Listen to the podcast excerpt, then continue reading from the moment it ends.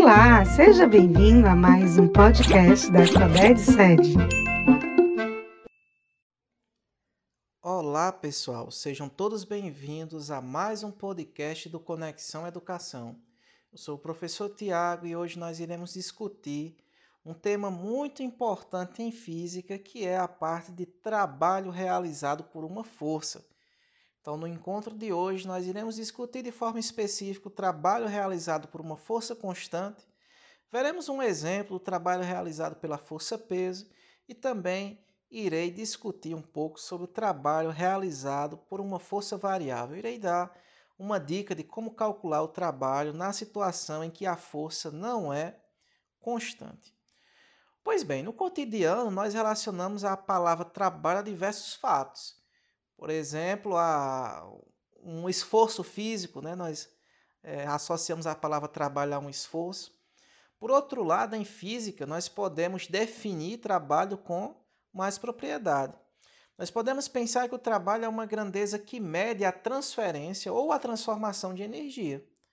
É tanto que o tra trabalho e energia, eles possuem a mesma unidade de medida, né?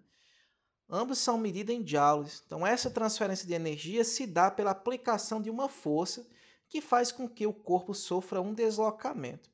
Então, professor, quer dizer que se eu tenho aqui um objeto, se eu exerço uma força sobre esse objeto e essa força que eu exerço faz esse objeto se deslocar, significa dizer que essa força realizou trabalho.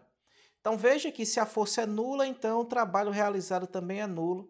Só existe trabalho se houver uma força diferente de zero, se essa força produz um deslocamento. Pois bem, veremos o caso específico agora do trabalho realizado por uma força constante. Então, se você considerar um objeto de massa qualquer, por exemplo, é, na superfície de uma mesa, e esse objeto ele está sujeito a uma força constante que você pode chamar de F. E essa força ela provoca um certo deslocamento que você pode chamar de D. É importante destacar que força e deslocamento são grandezas vetoriais, então elas possuem tamanho, direção e sentido. Vamos considerar que o ângulo formado entre essas duas grandezas, força e deslocamento, é θ. Então, de maneira geral, o trabalho realizado por essa força dita constante nós vamos representar o trabalho pela letra W. É comum utilizarmos a palavra W para representarmos trabalho, visto que em inglês a palavra trabalho é work, né?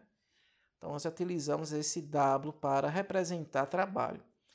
Então, de maneira geral, nós podemos escrever que o trabalho realizado por uma força constante é o produto entre o módulo da força, o módulo do deslocamento e o cosseno do ângulo formado entre essas duas grandezas.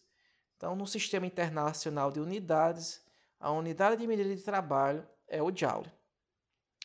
Pois bem, é, nós podemos caracterizar o trabalho de duas formas. Ele pode ser motor e ele pode ser resistente. Quando é que o trabalho ele é motor, professor? É o trabalho que ocorre no mesmo sentido de movimento de um corpo.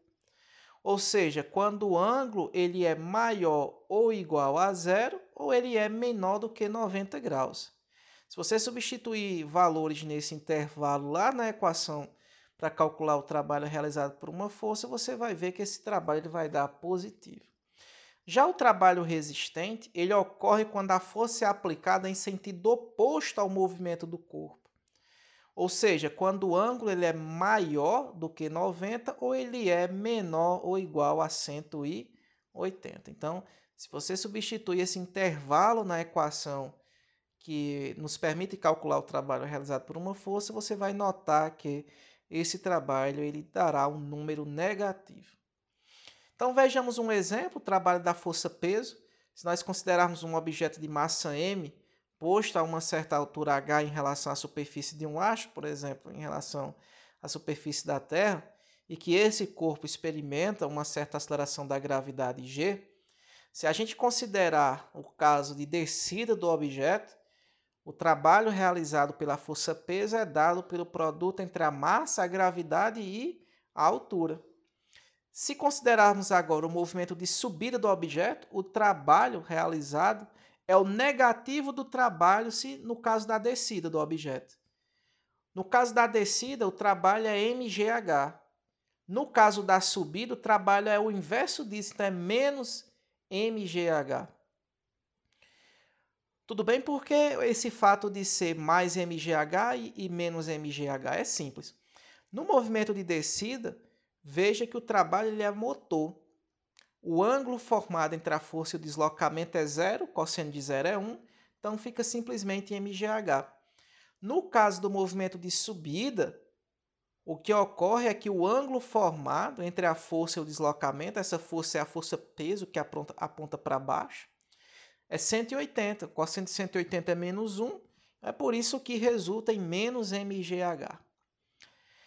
Pois bem, agora se você considera que a força que atua em um objeto não é constante, ou seja, ela é variável, uma possível solução para o cálculo do trabalho realizado por essa força é você plotar o gráfico da força em função do deslocamento e, e, e calcular a área desse gráfico.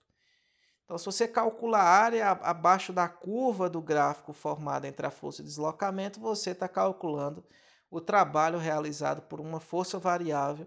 Então, nós podemos escrever que o trabalho formado, é, o trabalho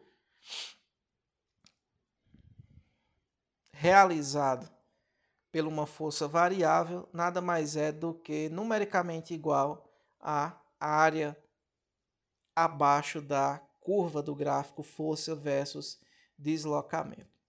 Pois bem, então discutimos o trabalho realizado por uma força constante, vimos a diferença entre trabalho motor e trabalho resistente, vimos um caso especial que é o trabalho da força-peso e vimos uma opção do cálculo do trabalho realizado por uma força variável, que nada mais é calcular a área do gráfico. Então, espero que todos aproveitem ao máximo o nosso encontro e até o nosso próximo podcast.